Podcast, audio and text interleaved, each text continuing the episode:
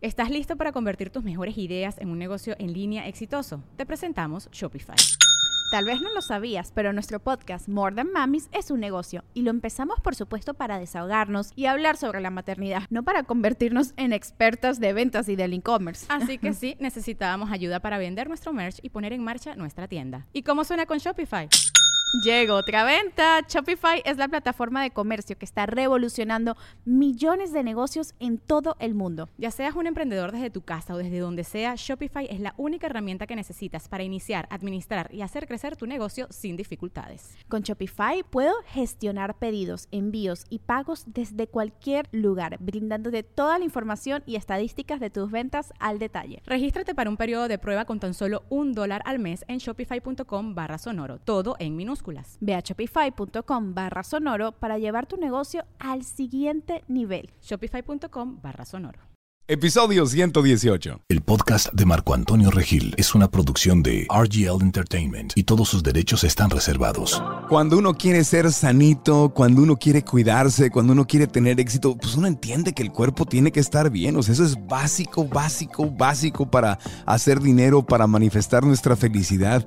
Pero hay una disyuntiva hoy en día. Los que queremos ser sanitos, queremos lo más natural posible. Porque, bueno, conocemos todos seguramente a alguien que se empasta y se inyecta y se mete todo lo que ni le recetan, se autorreceta y está empastillado toda la vida y todo lo quiere resolver en forma reactiva. Y luego están los otros, yo tengo también amigos o amigas que no sé ni una aspirina, ni un Tylenol, nada. ¿Por qué? Porque tienen puras cosas naturales al 100%. Y luego están los que estamos en medio del asunto y nos estamos preguntando, oye, yo quiero ser sano, yo quiero cuidarme, pero ¿qué hago entre tanta información? ¿Medicina tradicional o medicina alternativa? ¿Cuándo me voy con una? ¿Cuándo me voy con otra? ¿A quién le creo? ¿A quién no le creo? Para hablar de este tema tenemos a la doctora Paloma de la Fuente que está desde Mexicali, Baja California. Yo estoy en Austin, Texas. La doctora, como ustedes saben, ya estuvo con nosotros en el episodio 111. Es egresada de la Facultad de Medicina de la Universidad Autónoma de Baja California. Más de 11 años practicando una alimentación basada en plantas. Eh, le gusta que todo lo que da, todo lo que comparte sea información basada en ciencia y está certificada en nutrición clínica por la UNAM, además ganadora del bien premio en la categoría de médico funcional integral en el 2019. O sea que jovencita, jovencita, pero un cohete en potencia que va a alcanzar altísimos niveles. Paloma, te saludo con todo cariño, ¿cómo estás? Hola Marco, muchísimas gracias nuevamente por la invitación. Estoy muy contenta de estar aquí con todos ustedes nuevamente. Y estoy muy feliz porque el tema del que vamos a hablar el día de hoy es muy, muy importante y es un tema que, que, es muy buscado en las redes sociales y lo que queremos es educar a las personas, ¿no? La medicina alternativa o la medicina tradicional. Platicando con Paloma, decidimos hacer este episodio porque yo sé que tú, Paloma, además de ser una mujer científica, eres una mujer muy sana, que cree en la naturaleza, en la prevención de las enfermedades, que comes muy bien, o mejor que yo por lo menos, este, y, te gustan también las cosas naturales. Ya has estudiado, has estudiado yoga, meditación, o sea, tienes una mente abierta, pero eres Eres, eres, una mujer de ciencia. Entonces yo dije, pues la doctora es la mujer perfecta para poder hablar de este equilibrio entre ¿A quién le creo? ¿A quién no le creo? ¿Cuándo la medicina tradicional? ¿Cuándo la medicina alternativa? ¿Cuál es tu punto de vista para empezar? ¿Tú qué practicas? Tú eres médico, pero ¿qué practicas? ¿Tú le entras a algo alternativo o, solamente a lo que, lo que venden en la farmacia? Cuéntame, ¿cuál, ¿cómo es tu vida en ese sentido? Mira, Marco, yo soy una persona que desde hace muchos años ha llevado una alimentación lo más natural posible. Trato de no utilizar tantos medicamentos si no los necesito. Sin embargo, para que las personas este, se queden sin la incógnita, ¿no? O sea, que, ¿qué es mejor si la medicina convencional o la medicina alternativa? A mí me gustaría hacer mucho énfasis en, en primeramente, qué es la medicina alternativa. Entonces, la medicina alternativa como tal este, es toda práctica que afirma tener un efecto sanador de la medicina, pero que no está apoyado por la ciencia. Entonces, aquí en la medicina alternativa entran muchas prácticas de las cuales vamos a hablar más adelante, como por ejemplo la homeopatía, la medicina ayurvédica, la acupuntura, entre otras ramas. Entonces, yo, por ejemplo, durante toda mi vida he practicado, este, bueno, a partir de los 14 años he practicado este yoga, he practicado meditación, he llevado una alimentación muy limpia y a mí me ha funcionado para estar sana Actualmente, pues yo no he padecido alguna enfermedad crónica, alguna enfermedad este, grave que me lleve a, utilizar este, tantos medicamentos. Entonces, a mí como tal, este, no te puedo decir que practico nada más la medicina alternativa, la medicina convencional, porque yo por mi formación, que es la medicina convencional, también conocida como medicina alopática, es aquella que está avalada pues, por la ciencia, es, un, es una práctica que, se realiza por personas certificadas, personas que han estudiado la carrera de medicina como tal. Y la medicina alternativa la practican y la recomiendan personas que no necesariamente este, estudiaron medicina. Y es ahí donde podemos cuestionarnos o preguntarnos a quién le vamos a hacer caso, ¿no?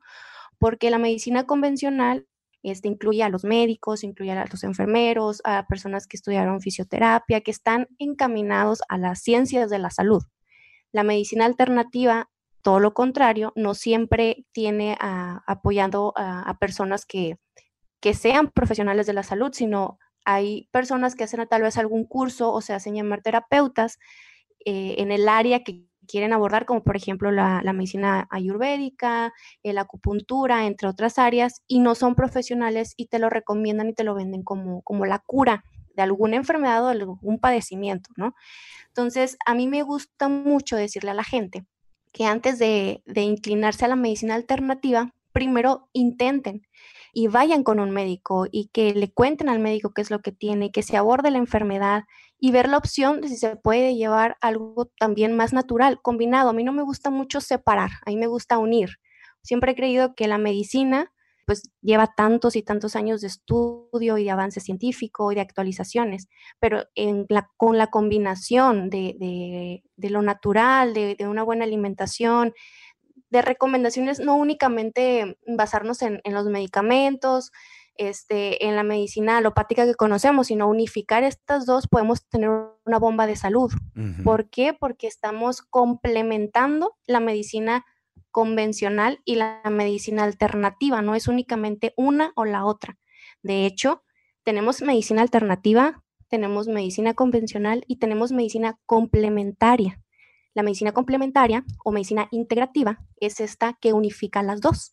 Ah. Entonces podemos buscar este, formas eh, de mejorar la salud de las personas con la medicina convencional y a su vez con ciertas prácticas de medicina alternativas porque no todas son fidedignas y combinar y tener una bomba de salud para los pacientes. Mm, muy interesante, no que había escuchado hablar de la medicina complementaria, había hablado, había escuchado hablar de la medicina del estilo de vida, esto a mí me da mucha tranquilidad escucharlo y por eso pensé que eras la persona perfecta para invitarte al, podcast. Muchas porque gracias. Eres, no, de nada es verdad. Es que número uno, eres, eres médico, eres, eres, eres una mujer de ciencia, pero a la vez practicas cosas naturales.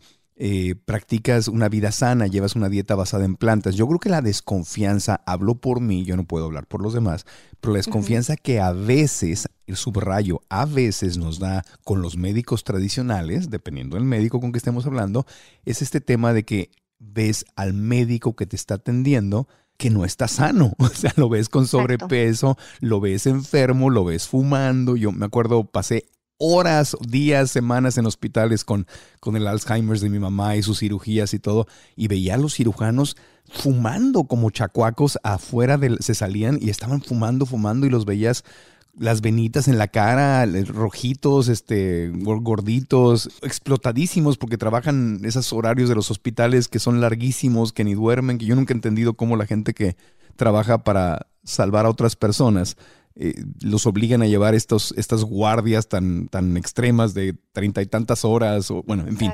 Entonces uno ve al médico y dice, oye, esto lo único que saben es de cirugías y de, y de drogas y de medicina, ¿no? drogas legales. Y luego empiezas a ver documentales donde ves que la industria farmacéutica y los laboratorios pues han patrocinado la, la, la educación en las universidades más este, grandes del mundo para enseñarle básicamente al médico no técnicas de prevención, sino cómo solucionarlo todo con pastillas.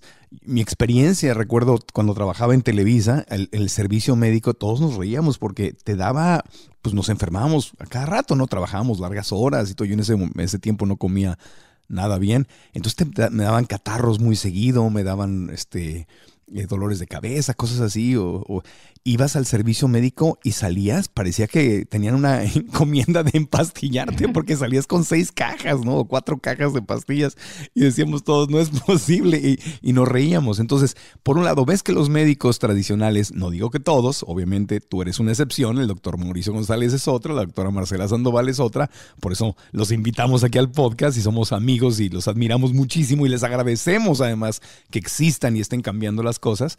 Eh, sería injusto echarles la cobija a todos, pero muchos médicos ves que no saben de nutrición, se ven enfermos, se ve que no hacen ni ejercicio, que comen mal, o sea, es nada más estar reaccionando, reaccionando, reaccionando al problema. ¿Qué te van a enseñar? Pues lo mismo. Y entonces uno va de repente con médicos que también los hemos tenido, acupunturistas, homeópatas, eh, nutricionistas, o sea, y, y, los ves sanos, los ves delgados, delgadas, las, ves que están viviendo una vida sana. Entonces, como cliente que te ves ante esta disyuntiva de, oye, ¿qué onda? ¿La medicina tradicional o la medicina alternativa?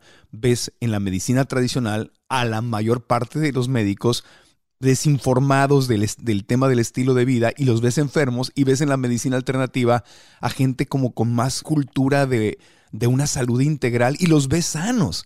Entonces, esto evidentemente no ayuda. Si tú eres sano y, ya, ya estás creciendo tu nivel de conciencia, ya practicas meditación o yoga y te gusta la naturaleza y, y, comes más limpio, pues obviamente como cliente, ¿quién te va a llamar más la atención, verdad? El ser humano que ves más sano. Y ahí es donde nos entra la, la disyuntiva de, bueno, ¿y, qué hago? O sea, ¿a quién le hago caso? Por eso te invité. Qué bueno que estás platicando sí, Tienes toda la razón, Marco. Y una de las cosas, porque yo también me pongo en la posición de paciente, no únicamente como médico, y era algo que yo me cuestionaba cuando era estudiante y acudía a mis clínicas. Yo miraba a muchos de mis maestros o miraba a muchos médicos excelentes en su área, excelentes especialistas, pero tú los mirabas que les recomendaban a los pacientes no tomar refresco, no fumar, eh, llevar una dieta limpia, pero tú mirabas en el escritorio del médico el refresco o, o, las papas o alimentos que alimentos chatarra que no son saludables. Entonces yo me cuestionaba mucho, ¿no? Si yo veo que la persona, el médico que me está recomendando no hacer algo, lo hace, ¿por qué le tengo que creer si yo estoy viendo que lo hace, ¿no? Entonces, si yo veo a una persona que me está recomendando dormir bien, que me está recomendando comer sano, pero yo veo que tiene obesidad, tiene sobrepeso, no le voy a creer como paciente. Entonces, es, es, algo que pasa muy, muy seguido y de hecho por eso muchos pacientes hasta miedo le tienen al médico, ¿no? Porque eh, pensamos que únicamente nos quieren solucionar el problema con medicamentos y en muchos casos, honestamente, así es, porque es como nos han formado a nosotros. De hecho, la carrera de medicina como tal dura siete años. Son siete años de estudiar muchas, muchas enfermedades, pero algo tan importante y tan esencial como la nutrición no se aborda a profundidad. Por eso fue una de las razones que yo quise estudiar este, certificaciones este, y estarme actualizando en nutrición porque a mí me apasiona mucho y es algo que yo miraba que no este, se miraba en medicina por el hecho de que existe una carrera de nutrición, entonces el médico no se mete a profundidad cuando debería de hacerlo porque la nutrición, una buena alimentación es la base para prevenir muchas enfermedades crónicas. Entonces nosotros como profesionales en la salud, hoy en día, las nuevas generaciones, tenemos la responsabilidad de estarnos actualizando constantemente y hoy en día que hay muchísima más información científica sobre los grandes beneficios de una buena alimentación, de un buen estilo de vida, para prevenir enfermedades, que realmente la prevención es el futuro de la medicina, pues tenemos que, ser responsables y seguirnos actualizando, porque en la medicina no hay verdades absolutas. Es algo que a mí me gusta este, dejar bien en claro, no hay verdades absolutas, siempre hay una constante actualización entonces, es de estar estudiando toda la vida. Entonces, por lo mismo, como en la medicina no hay verdades absolutas, pues no hay verdades absolutas ni en la medicina alternativa ni en la medicina convencional. Claro. Porque también muchas veces en la medicina alternativa se suele vender la cura de ciertas enfermedades con este tipo de prácticas y obviamente si la persona que lo está promoviendo se ve saludable, uno como paciente pues cree y acude a este tipo de prácticas cuando realmente no hay una verdad absoluta. O sea, Todavía por- hay enfermedades que pues no se ha encontrado la cura, o sea, ni la medicina convencional que lleva años y años este, es, en estudio, en ciencia y demás, y en la medicina alternativa pues tampoco. Claro, y hay, pero hay- hay muchas cosas que, por ejemplo, el tema de la meditación, que yo sé que tú practicas meditación, miles de años desde la India, ¿no? Claro. Miles y miles de años. Y hoy se empiezan a comprobar científicamente los, bene- Exacto. los beneficios de la meditación. Entonces, que no esté comprobado científicamente significa eso, que no está comprobado científicamente, no que no funciona. Lo Porque que no funciona. muchos científicos, y yo soy pro ciencia, pro ciencia, me la llevo viendo canales de ciencia en YouTube y todo, me encanta el tema de la ciencia y les aplaudo, estoy a favor de la educación científica, pero muchos, muchos científicos dicen, ah, si no se ha probado es mentira. No, si no se ha probado significa que no se ha probado, no que sea Exacto. mentira. Entonces, no sabemos. Entonces, O hoy, que muchas veces, como es tan bueno, no lo quieren probar. ah, porque a algún laboratorio no le conviene. O sea, te conviene más que, Exactamente. te conviene más, o sea, hablando claro, a un laboratorio le conviene más que te empastillen para que te calmes a que practiques meditación y encuentres la paz interior tú solita.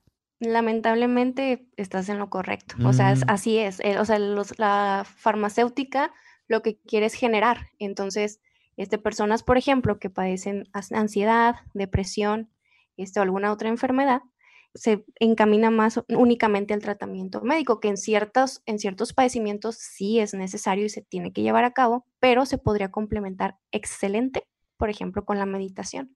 Pero es algo que no se dice. Claro, claro. ¿Cómo encontrar ese equilibrio? Vamos a una pausita y cuando regresemos la doctora Paloma de la Fuente, además tú te certificaste en eh, nutrigenómica por el Instituto, Nutrigenómica ¿verdad? Por el Instituto eh, de Nutrigenómica de Madrid. Te de quiero Madrid. Te quiero preguntar cuando volvamos de mensajes qué es eso y cómo encontrar ese equilibrio. Y quiero que empecemos a hablar un poquito desde tu punto de vista de algunas de las cosas específicas, ¿no? O que- cómo acercarme y qué puedo pensar o cómo evaluar a la homeopatía, a los lavados de colon, no sé, a la medicina ayurvédica que tú estabas mencionando, la, la acupuntura, la ozonoterapia, un montón de cosas, ¿no? Que están, que están en, el, en el mercado, las, eh, las vitaminas intravenosas, ¿no? Estos cócteles de vitaminas intravenosas. O sea, co- ¿qué- ¿cómo podemos distinguir, cómo podemos evaluar para tomar buenas decisiones? Hacemos una pausita y continuamos. Tu mente puede ser tu mejor amiga o tu peor enemiga, depende de cómo esté programada y sobre todo tu mente subconsciente, la que hace todo en automático. Soy Marco Antonio Regil y te invito a que me acompañes en la conferencia interactiva Cambia tu historia, cambia tu vida para toda la gente que quiere lograr más salud, más dinero, más éxito, más felicidad usando el poder de la mente. Nos vemos para aprender cómo funciona y aprender a reprogramarla y a ver qué son esos obstáculos que nos están impidiendo hacer nuestros sueños realidad. Los boletos están en tusboletos.mx. Tusboletos.mx, 8 de la noche, 6 de marzo, Forum Mayan Hall. Nos vemos en Mérida. Hasta pronto. Cómo manejar la ansiedad por la comida ha sido uno de los temas más calientitos que hemos tenido en los episodios del podcast. María Montemayor es la experta, porque le digo, yo, veo la comida y me la quiero comer, me, me siento solo y como, me siento triste y como, ando viajando y como, y es, vivir así es muy feo. Es muy feo. Muy feo. Lo vamos a resolver. ¿Cómo lo vamos a resolver?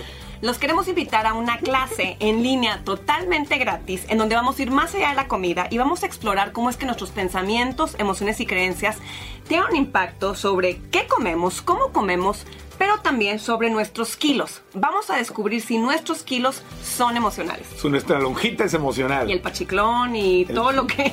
Nunca había escuchado eso. La cadera, Todos esos Todo. gorditos de más queremos saber si son emocionales. la Entonces, papadita, todo todo. eso. Y de eso se trata la clase en línea sin costo. Lo que hay que hacer es ir a marcoantonioregil.com diagonal kilos emocionales. marcoantonioregil.com diagonal kilos emocionales. Te inscribes gratis y ahí María este, nos va a dar esta clase. Y yo voy a estar ahí haciendo preguntas como, una, Contándonos las como una anécdotas. víctima emocional que he sido de la comida. No, en serio, porque sí, es- sí es, sí es fuerte el tema. Es fuerte. Es fuerte. Pero- Por eso ahí los esperamos. Estás escuchando el podcast de Marco Antonio Regil. La doctora Paloma de la Fuente está con nosotros. ¿Medicina tradicional o medicina alternativa para que no te jales el pelo y digas qué hago? ¿A quién le hago, a quién le hago caso? Para empezar, quiero preguntarte qué fue esto que estudiaste en Madrid. Porque mira, lo que yo he visto en, en médicos como tú, como los que mencionamos antes que han estado en el podcast con nosotros, es que además de estudiar la medicina tradicional, han estudiado nutrición, han estudiado otras cosas, se certifican, siguen estudiando, hacen, se amplían más allá de lo que no les enseñan en la carrera de medicina, eh, digamos, de cajón, ¿no? En, las universidades. Y tú estudiaste nutrigenómica. ¿Qué es la nutrigenómica y por qué te fuiste a Madrid, además de comer paella vegana por allá? Mira, eh, la nutrigenómica también se le conoce como genómica nutricional y esta es una parte de la ciencia que se encarga de estudiar la interacción de los alimentos en el genoma humano, es decir, eh, de qué manera los nutrientes y otros componentes de alimentos interaccionan o incluso pueden llegar a modular el material genético. Eh, de tal forma que al hacer una interpretación determinada del material genético, eh, los distintos tipos de dietas podrían desembocar en distintos resultados sin olvidar este, la variabilidad individual. Es decir, la nutrigenómica nos ayuda todavía más a realizar un plan de alimentación 100% personalizado dependiendo de los ciertos antecedentes heredofamiliares eh, del individuo para saber qué tipo de alimentación o qué alimentos incluir o qué alimentos quitar. De hecho, ah. hay un estudio que se hace en sangre para saber si eres alérgico a ciertos alimentos o qué alimentos, pues a nivel genético, podrían tener una interacción con tu genoma humano y esto te ayuda a tener un plan de alimentación muchísimo más personalizado. Por eso, cuando se realiza un plan de alimentación, yo hago mucho énfasis a mis pacientes en los antecedentes heredofamiliares, antecedentes de riesgo cardiovascular, de diabetes mellitus tipo 2, este, entre otras enfermedades crónicas, porque no únicamente se aborda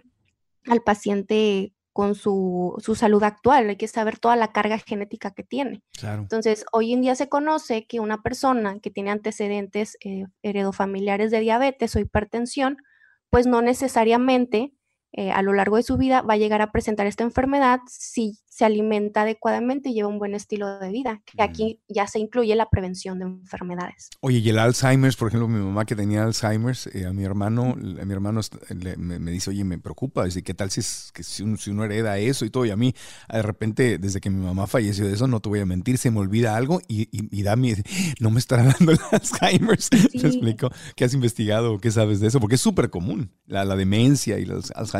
Claro, y obviamente nos entra el miedo, ¿no? Porque ya conocemos a un familiar de primer grado que tuvo esta enfermedad. Entonces, el Alzheimer sí tiene una carga genética.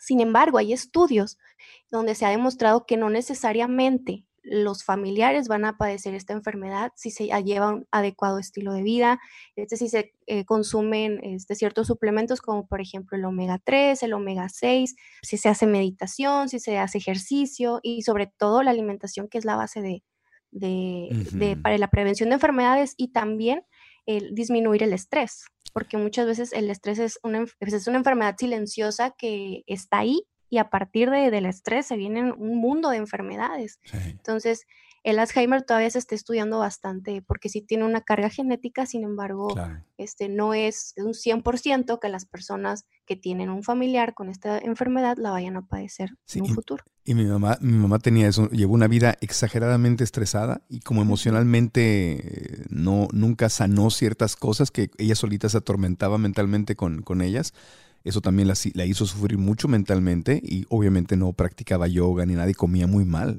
era de la, de la, generación que no tomaba agua. Era todo, eran jugos procesados o refresco, mucha carne, nada de verduras, no le gustaban las verduras, no, no había forma de hacerla que comiera una verdura, comía mucha azúcar refinado, entonces tenía osteoporosis, tenía obesidad, el o sea, por eso me apasiona tanto el tema de, o sea, veo la conexión pues en, la salud, las emociones, el tema financiero, en nuestra felicidad, porque lo vi con mi mamá, o sea, vi el, vi el sufrimiento. Y obviamente no quiero repetirlo yo y quisiera yo en mi corazón ayudar al mayor número de personas a que no se vayan por ese camino donde yo vi una autodestrucción por los hábitos mentales, emocionales, físicos de alimentación en mi mamá. Entonces, cuando oigo un médico como tú, que además de hablar de ciencia, nos habla, bueno, nos habla de algo que ya también está científicamente comprobado, que es la meditación, es como que, ay, se abre el cielo, ella sí entiende. Esta doctora sí entiende. Y me da, y me da mucho gusto. Y quiero, fíjate, el, doctor José Ruiz Ibarrola, que es director general del, director médico del Hospital Ángeles del Pedregal en la Ciudad de México, que fue mi médico, eh, es gastroenterólogo, él fue el que me ayudó a sanar de gastritis, esofagitis y colitis de nivel 3. Él fue el que me dijo hace muchísimos años, antes que yo me hiciera vegano, tienes que dejar de tomar lácteos y de comer carne y de comer comida procesada y harinas blancas y todo. Entonces, sí hay, sí hay buenos médicos y los hay más en América Latina, siendo honesto. En Estados Unidos es más como que, como que eres un numerito y ahí te van las pastillas y vámonos. En, en, nuestra América Latina, quizá por nuestra cultura, hay más este tema, esta conciencia holística, ¿no? De tomar en cuenta el estilo de vida, lo que tú nos estás diciendo. Exacto, y además del estilo de vida, la relación médico-paciente, ¿no? Como somos más cálidos en ese, en ese sentido, es algo que, que yo pues me, me doy cuenta eh, constantemente acá en, en, Mexicali.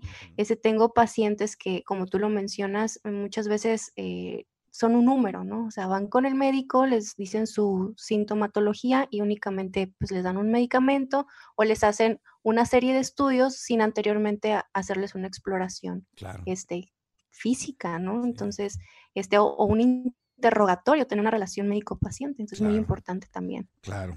Oye, bueno, a ver, te, empiezo a hacer preguntas. Por ejemplo, los, los, cócteles de vitaminas. Yo llevo ya varios meses, compré una membresía y cada una vez al mes voy y me ponen una intravenosa con unos con un cóctel de vitaminas, vitamina B12, un montón de vitamina C, este, este, no, no sé qué más, o sea, no me sé la formulita, pero sí he sentido, no sé si es psicológico, pero desde que me la pongo, me me da muchos menos catarros y me ahorro el rollo de estar con todas las, las pastillitas y los suplementos diarios, porque soy medio, pues con mis viajes y todo, ni modo que ande cargando con un montón de frascos.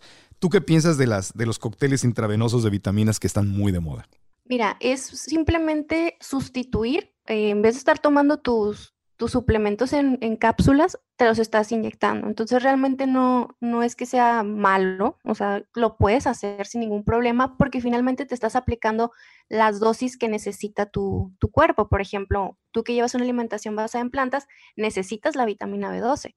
Entonces, si no tienes eh, tal vez el tiempo de llevar todas tus pastillas contigo o se te puede olvidar un día, pues ya te la estás aplicando intravenosa junto con todo este, este combo de, vitaminas, ¿no? Que, que, te ayudan a, a, no tener eh, catarros, como por ejemplo la vitamina C. Si tú consumes vitamina C todos los días, disminuyes la probabilidad de, de tener este, a lo mejor este, alguna gripa, este, ayudas a la absorción de, de vitaminas como la vitamina B12, la combinación de vitamina C con este, la vitamina B12 y el hierro, aumenta la absorción. Entonces, yo no estoy en contra de, este tipo de aplicación de vitaminas, al contrario, yo les digo siempre a mis pacientes, porque tengo pacientes que, que lo utilizan también, este, mientras sea tu sustituto pues, de tus suplementos del día a día que se te pueden olvidar, adelante, porque lo necesitas.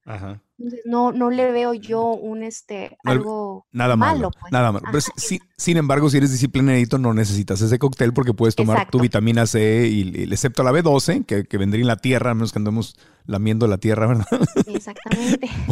y además, si llevan una buena alimentación, este, no siempre llega a ser necesaria algunas vitaminas, ¿no? Como la vitamina C, si se omite un día no va a pasar absolutamente nada. Claro. ¿Por qué? Porque la obtienes de otros alimentos. La mayoría de las frutas y las verduras están llenísimas de vitamina C. Claro. Entonces, no es como una regla como la vitamina B12. Claro. Entonces, vitamina B12 hay que suplementarse. Para los que están empezando a llevar una dieta basada en plantas, vitamina B12 hay que suplementarse definitivamente porque mm, sería... Sí, es como nuestra agua de todos los días. Es la todos vitamina los días. B12 es esencial para el buen funcionamiento del sistema nervioso central y formación de glóbulos rojos. Entonces, yo la, yo la tomaba desde que era carnívoro, así que este, y mi mamá la tomaba porque se inyectaba una cosa que se llamaba bedoyecta, me en México, y, y, le ayudaba y desde chico me, me, decía que cada vez que había que inyectarse bedoyecta y yo me la.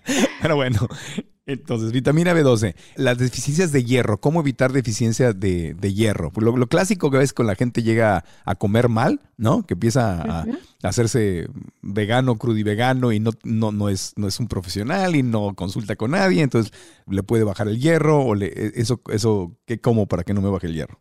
Mira, hay alimentos de origen vegetal que son altísimos en hierro, como por ejemplo las lentejas, los frijoles y el resto de las legumbres. Pues Entonces, si, uno consume leguminosas en su plan de alimentación día a día o una vez cada tercer día, o sea, que siempre estén ahí las legumbres, este, no tiene por qué haber una deficiencia de hierro, porque también hay frutas y verduras que lo contienen, como por ejemplo las espinacas son altísimas en hierro. Claro. Cuando yo menciono que las espinacas son muy altas en hierro, muchas veces me cuestionan, ¿no? Pero es que te tendrías que comer un kilo de espinacas y un pedazo de carne, pues tiene más hierro. Pues no. O sea, si nosotros consumimos leguminosas, más lentejas, perdón, más este, espinacas, y agregamos un poquito de vitamina C a nuestra alimentación y a nuestro, a nuestro platillo, como por ejemplo tener nuestras lentejitas, agregarle un poquito de limón, y estamos este, incluso ayudando a nuestro cuerpo a que absorba muchísimo más el hierro. Entonces, cuando hay deficiencia de hierro en una alimentación basada en plantas es porque no se están consumiendo leguminosas y porque no se están consumiendo verduras que sean altas en hierro como por ejemplo a veces en una alimentación cruda y vegana que no se consumen alimentos cocidos, ahí sí puede llegar a haber una deficiencia de hierro. Claro. Pero en una alimentación basada en plantas, bien estructurada, no tiene por qué existir esta deficiencia. Y vitamina C para absorber el hierro, esa es la, esa es la clave. Tus, tus, naranjitas, este, tu toronja, tus frutas que tienen vitamina C o tus suplementos lo quieres. Ok, perfecto. Bueno, entonces los cócteles de, vitamina, de vitaminas no hay ningún problema. Tenemos, antes de la pausita te quiero hacer algo que está muy de moda, la ozonoterapia. ¿Qué piensas de la ozonoterapia? Mira, la ozonoterapia básicamente este, son como una especie de, inyecciones.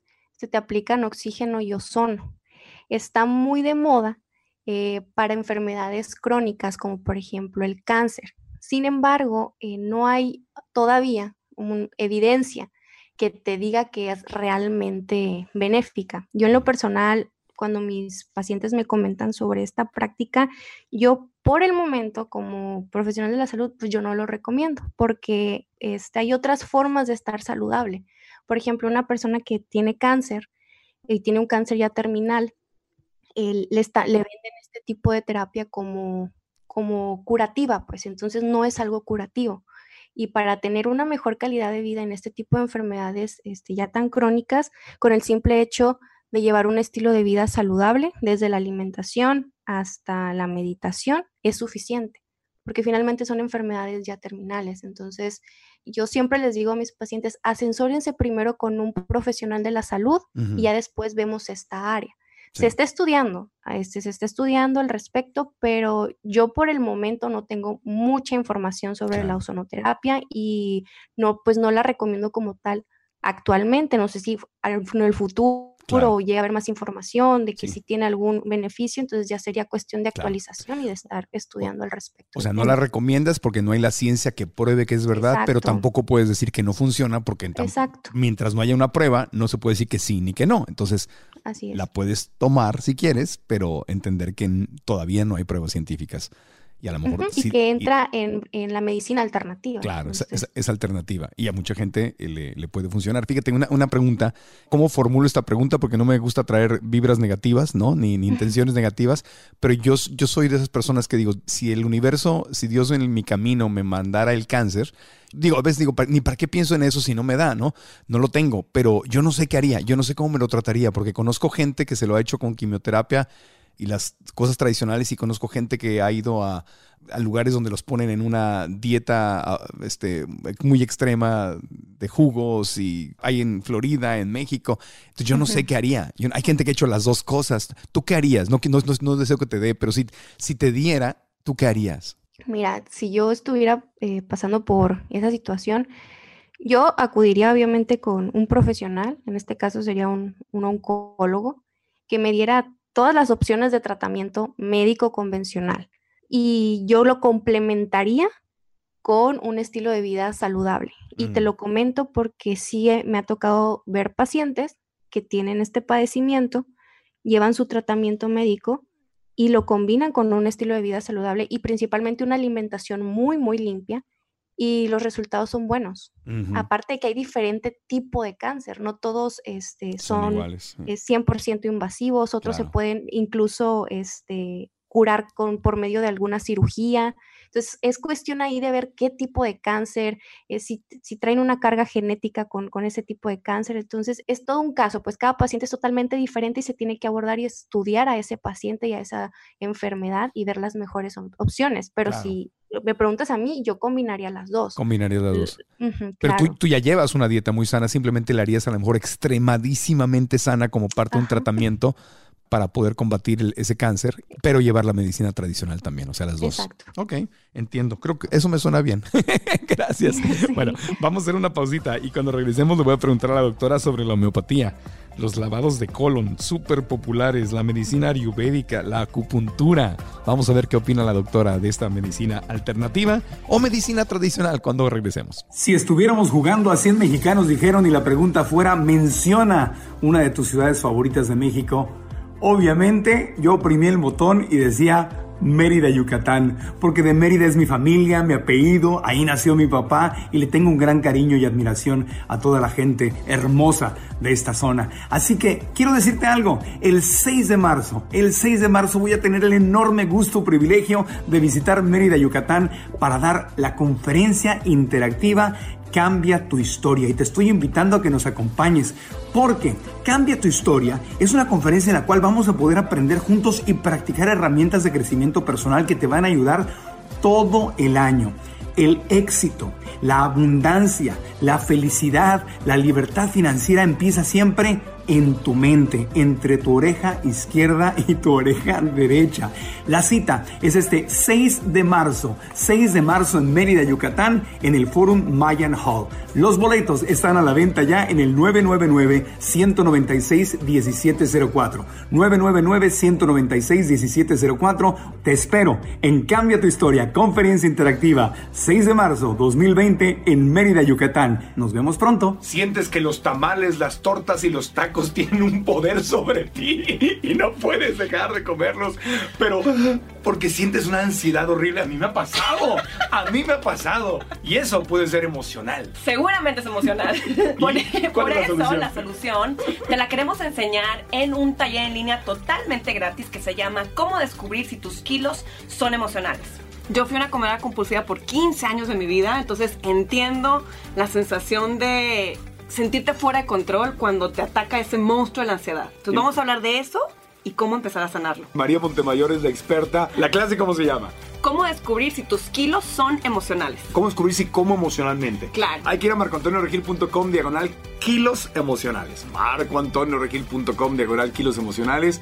Se escriben gratis, es en línea y ahí María este, nos va a dar esta clase y yo voy a estar ahí haciendo preguntas como una, como víctima emocional que he sido de la comida. No, en serio, porque sí, es- sí es, sí es fuerte el tema, es fuerte. Es fuerte. Bueno, Por eso ahí los esperamos. Sale pues. Estás escuchando el podcast de Marco Antonio Regil. Continuamos con la doctora Paloma de la Fuente, experta en salud que está con nosotros, hablando sobre cuándo optar por la medicina tradicional, cuándo por la medicina alternativa, cuándo combinarla en la medicina complementaria que ella nos decía eh, en el segmento anterior. Y te quiero preguntar, a ver, la acupuntura. Yo he tenido médicos en el podcast que son acupunturistas y que me comentaban incluso en los episodios, creo que es en el episodio 99, 90 y tantos, por ahí tenemos a, los doctores de, Miami que estuvieron con nosotros eh, y yo estuve yendo a su clínica de, de acupuntura y cada vez que iba y me hacía tratamiento con ellos salía yo como del cielo. O sea, me, me ponían acupuntura, este, me dieron algunos suplementos, o sea, los tratamientos me cayeron a mí muy bien. Y me platicaban ellos que en China la acupuntura se usa en los hospitales tradicionales como parte del tratamiento, no quitando la, la medicina alopática, sino como parte del tratamiento y que en China está perfectamente aceptada. Sin embargo, aquí en, en esta zona del mundo hay muchos médicos tradicionales que te dicen eso es chantaje, eso es este puras mentiras, no sirve. ¿Tú qué piensas de la, de la, de la acupuntura? Mira, la acupuntura, como bien lo mencionas, en China es, pues, es parte de la medicina tradicional y de hecho no sería como medicina alternativa, sino como medicina complementaria, como bien lo decías, no la separan de la medicina tradicional. La acupuntura este, se basa mucho en lo que es eh, las líneas energéticas eh, del cuerpo. Entonces, finalmente, nosotros somos energía. Y así nos hablamos un poquito más de, de lo que es el, cuerpo físico, mental, espiritual. Nosotros somos energía. Entonces, tiene su, su beneficio eh, en el cuerpo, principalmente en casos de personas que tienen dolor crónico. Y como lo mencionas aquí en México, no se practica mucho, pero yo tuve la experiencia de que uno de mis este, de profesores, cuando yo era estudiante, eh, nefrólogo, por cierto, eh, practicaba la acupuntura en sus pacientes. Entonces a mí me llamó mucho la atención porque yo nunca había visto a un médico tradicional este, practicando la acupuntura aquí en, Mexicali. Y yo miraba cómo a los pacientes les funcionaba y, y, él me dijo, yo me fui a China, me fui a estudiar esta acupuntura y me di cuenta de los grandes beneficios que tiene pues a nivel energético, ¿no? Y finalmente cuando nosotros tenemos un dolor en nuestro cuerpo, muchas veces es por estrés, muchas veces porque tuvimos algún, algún mal rato o porque nuestra enfermedad pues ya es tan crónica que nos está provocando este dolor. Entonces, es energía, el estrés nos hace guardar y, sacar mucha energía. Entonces, este, la acupuntura sí ayuda, sí tiene su beneficio, se sigue catalogando como una pseudociencia porque no tiene estas bases científicas, pero no podemos decir que no sirve porque hay personas y hay pacientes que les ha funcionado. Entonces, en enfermedades principalmente con dolor crónico, eh, es muy recomendada en la medicina tradicional china. Y ya me ha tocado ver a mí aquí en, en Mexicali, entonces no puedo decir que no funciona. Incluso este, yo lo he llegado a utilizar y, me ha funcionado. entonces, tengo una buena referencia sobre la acupuntura. Bueno, fíjense, el episodio, para quien quiera aprender más de esto, el episodio 99 con la doctora Carly Cabeza y el doctor Ernesto Herger. Ellos tienen la clínica Folk Plant Based en Miami y son, son 100% basados en plantas y eh, con ellos hicimos el episodio 99. Les mando un abrazo, el que quiera aprender más sobre acupuntura. Ellos, el episodio se llama eh, Las emociones afectan tu salud, así que ahí pueden escuchar y aprender más. Bueno, ok. Quedamos con la acupuntura y me da gusto escuchar esto. a, mí me sirvió, a mí me sirvió. Eh, la medicina ayurvédica. Yo eh, empecé a escuchar hablar mucho de la medicina ayurvédica, obviamente Deepak Chopra, ¿no? que el, el, estudio, él es doctor, es médico, ¿verdad? Eh, de escuela tradicional, pero y dice que lo estudió mucho para justamente por su credibilidad, ¿no? Porque él quería comprobar y saber de qué estaba hablando. La, tiene un centro muy famoso en, en el norte de San Diego, ahí entre Los Ángeles y San Diego, que es el, centro ayurvédico de, doctor, de Deepak Chopra, y tiene médicos en medicina ayurvédica y, bueno, la gente dice maravillas, ¿no? Yo no, le, yo no le he practicado, conozco los principios porque estudié yoga y meditación, pero tú qué piensas, tú practicas yoga, ¿qué piensas de la, de la medicina ayurvédica? Mira, la medicina ayurvédica, su objetivo principal es unificar tanto nuestro cuerpo, eh, mente y espíritu, ¿no? Entonces, igual caemos en que está en, la medicina alternativa y que se sigue este, conociendo como una pseudociencia, pero se ha visto que tiene varios beneficios porque se basa en llevar un estilo de vida saludable a nivel mental y una alimentación muy, muy limpia. Y por lo, o sea, por lo poco que yo sé de la ayurveda, por lo que yo estudié de yoga, se basa mucho también en los campos energéticos de las personas, eh, los famosos dochas, ¿no? Este, que, no, no, sé muy bien yo a profundidad sobre esto, pero yo lo que he practicado de la ayurveda me doy cuenta de que tiene su beneficio. ¿Por qué? Porque el simple hecho de llevar una alimentación saludable, agregar alimentos que son más naturales, te va a ayudar a tener una mejor digestión, a tener mayor energía, a estar este, disminuyendo tus niveles de estrés porque vas a estar practicando yoga, vas a estar practicando meditación. Entonces, yo desde mi punto de vista soy una, pues soy una gran fan de Deepak Chopra y yo no tengo absolutamente nada en contra de la medicina ayurvédica, pero por el hecho de que no es una, una medicina que está avalada pues 100% por la ciencia, se sigue viendo como una pseudociencia, pero pues no es algo que, que nos sirva, sino todo lo contrario. Nosotros vemos a Deepak Chopra súper saludable, ¿no? Y es médico. Entonces, la medicina oriental y la medicina occidental difieren mucho, pero si nos damos cuenta, este, la unión de ambas podría ser también una bomba de salud, porque este son, la medicina oriental maneja mucho este, lo natural, pues, lo natural y un estilo de vida saludable. Y la prevención, la, y la prevención, es importante. Sí, el, el, tema, el tema de la medicina que nosotros conocemos en este lado del mundo como tradicional es que no la gran mayoría está cambiando, ojalá que siga cambiando, pero es, nada más solucionar los problemas, estar tapando baches, estar tapando hoyos. O sea, no prevenir que te sucedan. O sea, no quieres que te dé Alzheimer's, pues no, te esperes a que tengas Alzheimer, a que tengas principios o que tengas alguien en tu familia para empezar a comer bien. O sea, prevénlo ya, ¿no? no, esperarse a tener el cáncer. O sea, desde ahorita trátate. Yo me imagino a la gente que le da cáncer y dices, bueno, ¿cómo podría regresar el tiempo, verdad? Yo, este es el momento, este es el momento, en el, si algún día está en tu camino que te pase esto, este es el momento en que podrías regresar el tiempo, no sé si me explico, pero... Sí, este y además si ya tenemos una carga genética, si tenemos familia que sabemos que han padecido estas enfermedades, en nuestras manos está prevenir que nos pase a nosotros también. Okay. Entonces nosotros como profesionales de la salud, hoy en día tenemos la responsabilidad de estarnos actualizando constantemente y estar estudiando más sobre nutrición, más sobre psicología también, no únicamente este, enfocarnos en lo que nos enseñaron en nuestros siete años de, de carrera de la medicina alopática, sino estar actualizándonos porque hay muchas formas de prevenir muchísimas claro. enfermedades crónicas. Claro. Oye, otra que está muy de moda, los lavados de colon. Aquí he escuchado una controversia enorme. Hay gente que los practica y dice que son lo máximo. Y hay videos en, en YouTube donde ves donde les hacen un lavado de colon y les sale.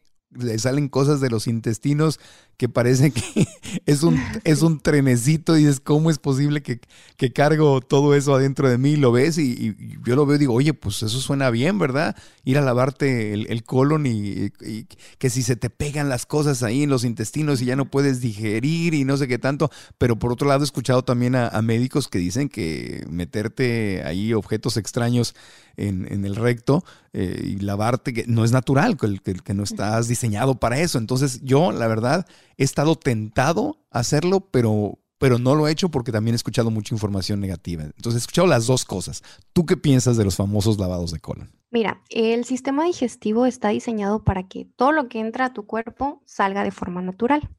Sin embargo, uno de los principales problemas eh, de salud gastrointestinal en la población es el estreñimiento. Y esto es a consecuencia de que no se consume la cantidad de fibra necesaria del día a día este, para poder tener una buena digestión. Y es que honestamente la alimentación de la mayoría de las personas no es muy saludable. Entonces, por ende, muchas personas son estreñidas, no tienen una buena digestión. Entonces, a veces, eh, y en, pues esto pasa en ciertas personas que incluso con medicamentos como laxantes, no tienen ni siquiera ese beneficio de que puedan evacuar de forma natural. Y este, los lavados de colon eh, realmente están indicados, por ejemplo, en personas que ya tienen un padecimiento muy crónico como en impactación fecal. Eh, si se necesita hacer algún estudio como una colonoscopía, se tiene que tener este, limpia esa área para poder observar este, adecuadamente por medio de este estudio. Y ya en caso de un estreñimiento muy crónico. Pero no únicamente se puede este, hacer un lavado eh, de colon poniendo un enema, porque estos lavados de colon son por medio de enemas. Entonces, sí. los enemas, te digo, están indicados únicamente si el paciente tiene una impactación fecal, ya un estreñimiento muy crónico o si se necesita hacer algún tipo de estudio para revisar el colon. Si una persona tiene estos padecimientos y su estreñimiento es muy crónico, se puede llegar a realizar porque es muy incómodo tener semanas sin evacuar. Claro. Entonces, y también en, en, personas ya de la tercera edad que se encuentran postradas, este, muchas veces pues tienen estreñimiento, no evacúan durante varias semanas y se les tienen que poner enemas. Pero en una persona que lleva una buena alimentación, que hace ejercicio, que se hidrata bien y no tiene problemas para evacuar, pues realmente no es necesario, mm. porque finalmente mm, el, el cuerpo no está diseñado para estar introduciendo un objeto extraño por el recto. Pero te comento, en caso ya de tener un, una sintomatología muy crónica, se puede realizar, pero no es algo que se tenga que estar realizando constantemente, porque finalmente se puede dañar también la mucosa de, del colon, entonces esto puede tener otros problemas, se puede, puede haber sangrado este, de la mucosa del colon, porque pues es todo un proceso, ¿no? De daño a la mucosa. Y, y, yo en lo personal, eh, yo le digo a mis pacientes, mientras lleven una buena alimentación en donde se consuman sus 31 gramos de fibra diarios, no hay necesidad de acudir este, a los lavados de colon como tal. Ya si el padecimiento es muy crónico, se puede tomar la opción de. Claro, el problema es la fibra, el problema eterno es la fibra, Así que no es. como estamos, tenemos el intestino más largo de, de todos los animales, del reino animal, y necesitamos fibra para que se muevan las cosas. Y la, la fibra y la hidratación. Cuando Ajá. uno consume mucha fibra, tiene que tomar mucha agua también, si no claro. se hace como un tapón de fibra y hay estreñimiento. Eh, agua, mucha agua, muchos líquidos. Mucha agua. Muchos líquidos. Y hay gente que se hace lavados de colon, o sea, la, la colonoterapia famosa con café, ¿no? Les dicen, métete sí. ahí este, un, lavado de café y... Sí, he escuchado de los eh, enemas de café y este que se los, creo que los hacen constantemente también. Entonces, este, yo sí he tenido eh, casos eh, en el hospital, me ha tocado ver casos de pacientes que realizan este tipo de lavados de colon con café y, al momento de realizar las colonoscopías sí se ve el daño en la mucosa. Entonces, es por el, la manipulación crónica de, esa área que no debe de ser manipulada, porque como te comento, el cuerpo está diseñado para que todo lo que entra pues salga de forma natural. Entonces lo que me estás diciendo es que sí en algunos casos, pero no siempre. O sea, Exacto. es exactamente. O sea, no, no, como, oye, yo como sano, oye, una dieta basada en plantas, hago ejercicio, hago yoga, tomo mucha agua y todo. Ah, y una vez al mes me hago un lavado de colon. No. no, no es necesario. Ahí no. Ahí tú dirías no. Pero si es una persona que tiene una condición específica donde se le puede ayudar, ahí sí. Ajá. Así es. Ok. Es, última pregunta sobre el tema. ¿Es verdad que a través del tiempo se nos van pegando cosas en, las paredes de los intestinos y que con un lavado de colon eso puede salir? Porque a mí me digo, yo digo, ok, llevo 13 años con una dieta basada en plantas, pero pues fui muy carnivorito. Entonces me pongo, cuando veo esos videos en YouTube, digo, oye, ¿no será que yo tengo ahí cargando algo hace, hace 13, 14 años, este, digo, más años de, todos mis tiempos que hice la dieta de Atkins y el tocino que me comí? ¿No estará ahí sucio mi colon y me beneficiará irme a hacerme unos lavados? Mira, eso sería muy subjetivo decirlo porque la, pues la mejor manera de saber si tienes todas estas cosas pegadas que se dicen en el, en el colon, pues sería por medio de un estudio, que es una colonoscopía, que es por medio de una camarita, ¿no? Entonces ahí puedes observar toda la mucosa, observar todo lo que hay en el colon. Ah. Entonces, pues realmente sería muy subjetivo decir si sí es ah. así o no, porque pues cada paciente pues es totalmente diferente y durante toda su vida tuvieron una digestión diferente, entonces no es lo mismo para todas las personas. A mí me hicieron colonoscopías porque tuve colitis. Digo, ya hace tiempo que no me la hago, pero me acuerdo que, es más, ahorita que me estás diciendo, me acuerdo que el doctor José Luis Ibarrola me dijo que cada cierto tiempo había que hacerla para revisar, aunque no tuviera yo ningún, ningún síntoma, ¿no? Entonces creo que ya me Sí, a partir de los 45 años es muy importante realizarse ya la primer colonoscopía por este el gran índice que hay de, cáncer, de cáncer de colon. Bueno, voy a programar mi colonoscopia. pero tienes que preguntarle al médico específicamente, ¿no? Porque te pueden checar por el cáncer y eso, pero si tú quieres saber cómo están las paredes de tu intestino, si están limpias o sucias, le puedes decir, oye, si me van a hacer la colonoscopia, échenle ojito ahí, díganme, díganme cómo andan las paredes de mi casa, ¿no? Sí, todo se ve y todo te lo reportan en, pues en un reporte del estudio, ahí te ponen todo. Claro, pero si tú no estás poniendo atención, igual ni, ni, ni, te lo dicen y, ya, X, ¿no? Claro, una, doctora como tú te diría, oye Marco, si traes esto, pero un doctor tradicional que no estudia otras cosas y que no ve las cosas en forma integral, a lo mejor dirá, ah, no hay cáncer, estamos bien y ya. No te, no te haría énfasis en este tema. Así es, Marco. Y, y, lo más importante, y me gustaría mencionar, ¿no? Es ahorita que hablamos de medicina alternativa, medicina convencional, que lo que hacemos es buscar qué es mejor o cuál es mejor, este, simplemente para estar saludable, para prevenir enfermedades, es lo que tenemos que hacer es muy sencillo. Mm. Comer sano, hacer ejercicio, disminuir nuestros niveles de estrés, hidratarnos y dormir nuestras ocho horas. Si nosotros hacemos de esto un hábito, probablemente seamos personas muy, muy sanas durante muchos años. Entonces, es importante hacer conciencia de ello, educarnos, siempre en caso de tener dudas, pues preguntarle a profesionales en el área de la salud y, profesionales que estén este, actualizados y capacitados en el tema. Porque también, como lo mencionas, muchas veces pues muchos médicos no apoyan la alimentación basada en plantas, pero es únicamente porque no se han actualizado sobre, el, sobre el tema, ¿no? ¿no? tienen la menor idea. Y luego ah, le quieren echar la culpa. Es que ah, te digo catarro, es que no, es que tienes que comer ah, carne. Es que es vegana. es que es vegana. Cualquier cosa es que es vegana. Vaginitis, ah, es vegana, ¿no? Este. Sí. No, bueno. Sí, estoy desvelada después de 36 horas de guardia y me siento mal. Ah, es que es vegana. Es que es vegana, es que es vegana, sí, sí, sí. Oye, pero la, dejé al final la, pregunta más importante porque algunas tendencias están de moda, pero hay otras que llevan toda la vida. Es la famosa homeopatía. Yo Así conozco a gente que jura por la homeopatía y que ha vivido cosas milagrosas con la homeopatía. A mí, en alguna ocasión, ahorita lo comento, me, la homeopatía me curó algo que la medicina tradicional no me curaba. Pero tú qué piensas de la, de la homeopatía? Porque creo que aquí es donde está el, el punto de la gran controversia, ¿no? Hay gente que va con un homeópata y que jamás va con un médico tradicional y al revés. Y luego estamos los que vamos con los dos. ¿Tú qué piensas? de Así esto? es. Pues mira, bien, como bien lo mencionas, la homeopatía tiene muchísimos años, de hecho desde 1900, 1700, perdón, 96, por Samuel Hahnemann, este, se inició la, la homeopatía.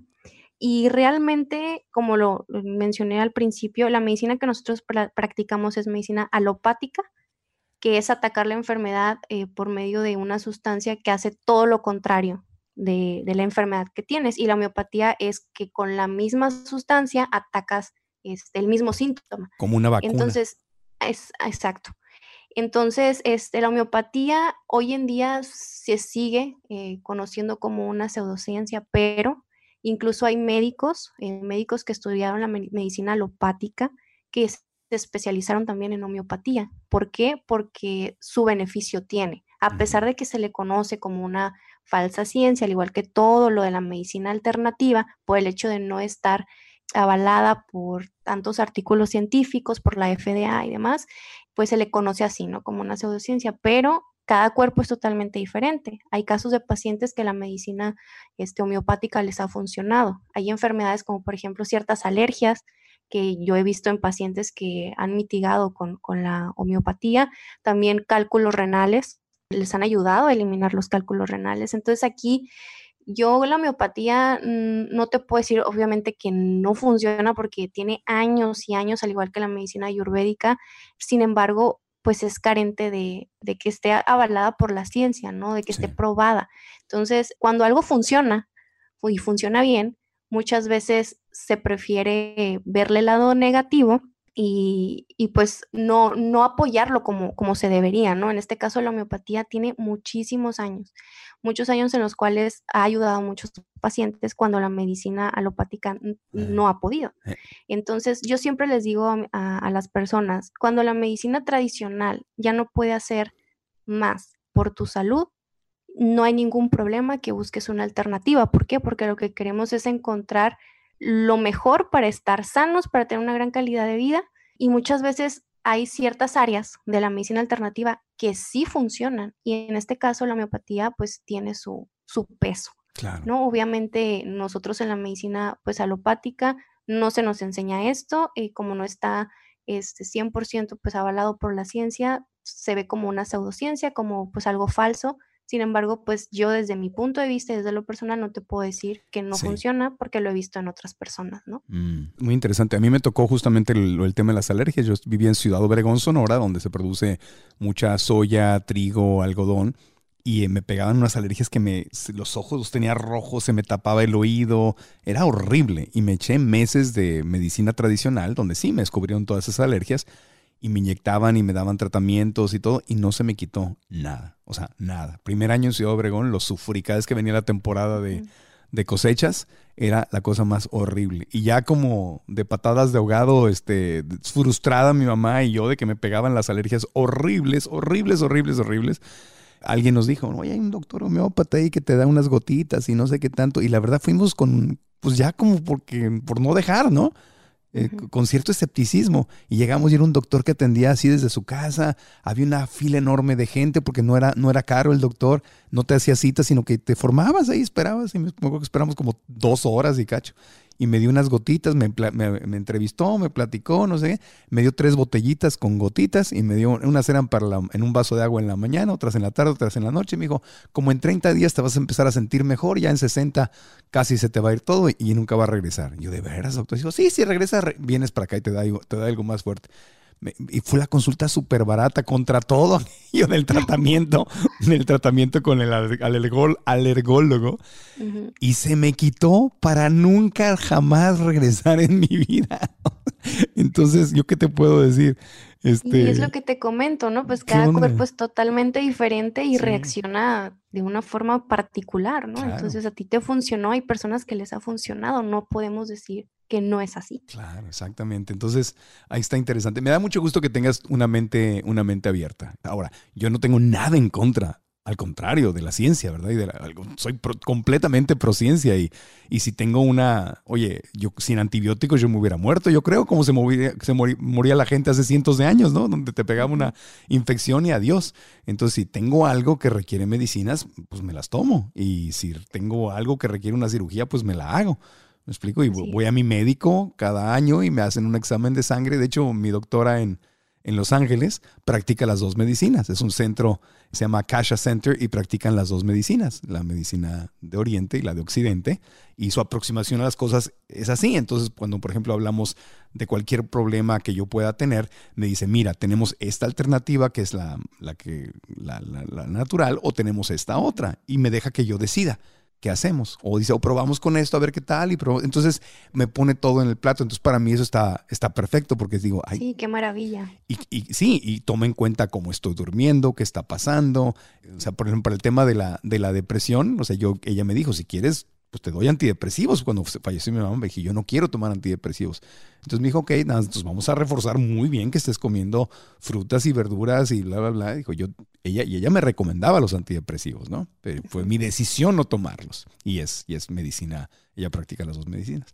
Yo creo que esa mente abierta es lo, es lo que nos puede servir, pero nos has dado una orientación muy interesante que te agradezco, querida doctora. Yo te agradezco a ti por la invitación y sobre todo para que las personas se queden este, con la información pues eh, verdadera, que se eduquen y, que no tengan miedo el, el acudir con un médico capacitado en el área y que les pueda apoyar para mejorar su salud.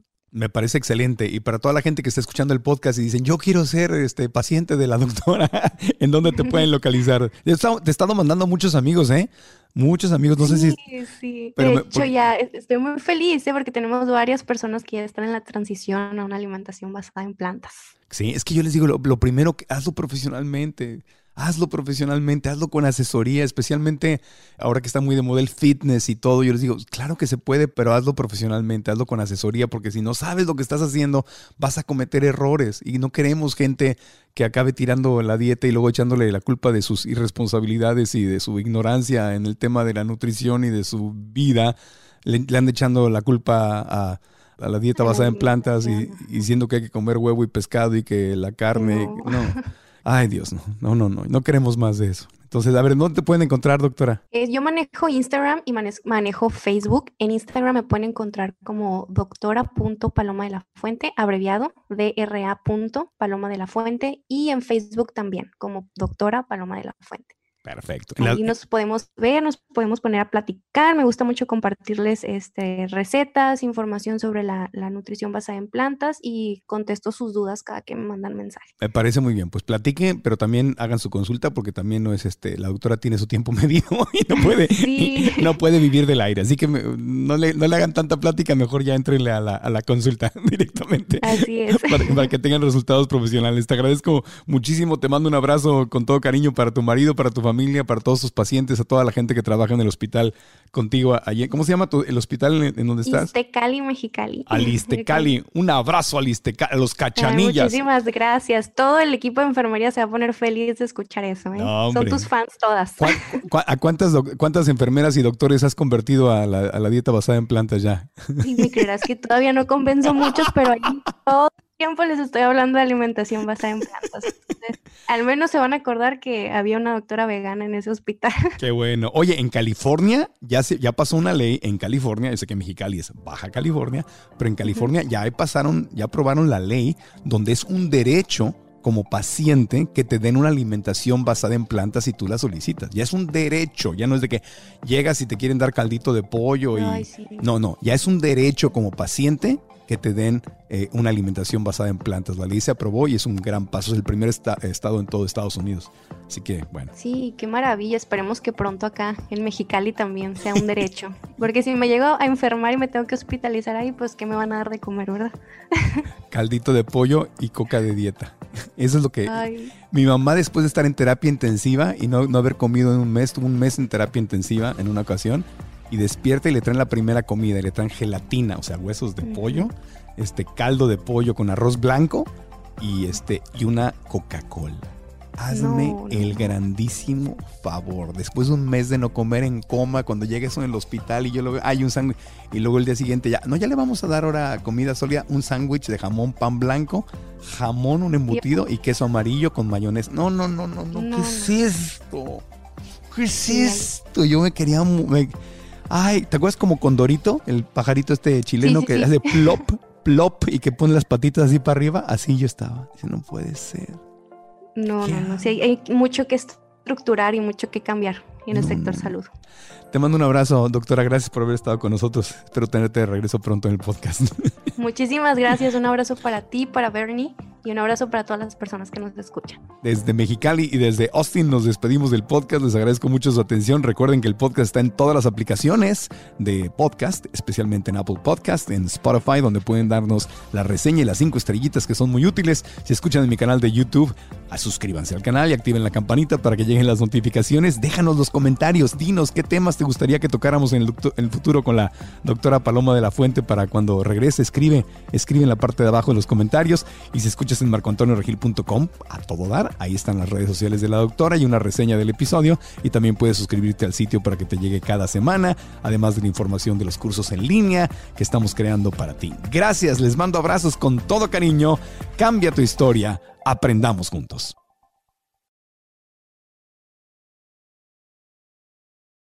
With everyone fighting for attention, how can your business stand out and connect with customers? Easy. Get Constant Contact. Constant Contact's award winning marketing platform has helped millions of small businesses stand out, stay top of mind, and see big results fast. Constant Contact makes it easy to promote your business with powerful tools like email and SMS marketing, social media posting, and even events management. With Constant Contact, you'll reach new audiences, grow your customer list, and communicate more effectively to sell more, raise more, and fast track growth. Don't know much about marketing? No sweat. Constant Contact's writing assistant tools and automation features help you say the right thing at the right time every time. Plus, you can send with confidence, knowing your emails are actually reaching your customers thanks to Constant Contact's best in class 97% deliverability rate. I'm a small business owner and I believe that this is a great tool for other small business owners. In small businesses, you need to create a team. And if you're starting by yourself, Constant Contact can be the team that you need. Tackle any challenge with Constant Contact's expert live customer support. Plus, everything's backed by the 30 day money back guarantee. So get going and start growing your business today with a free trial at constantcontact.com. Just go to constantcontact.com right now. Constant Contact, helping the small stand tall. ConstantContact.com. Judy was boring. Hello. Then Judy discovered ChumbaCasino.com. It's my little escape. Now Judy's the life of the party. Oh, baby, Mama's bringing home the bacon. Whoa, take it easy, Judy. The Chumba life is for everybody. So go to ChumbaCasino.com and play over 100 casino style games. Join today and play for free for your chance to redeem some serious prizes. ChumbaCasino.com. No purchase necessary. Void where prohibited by law. 18 plus terms and conditions apply. See website for details.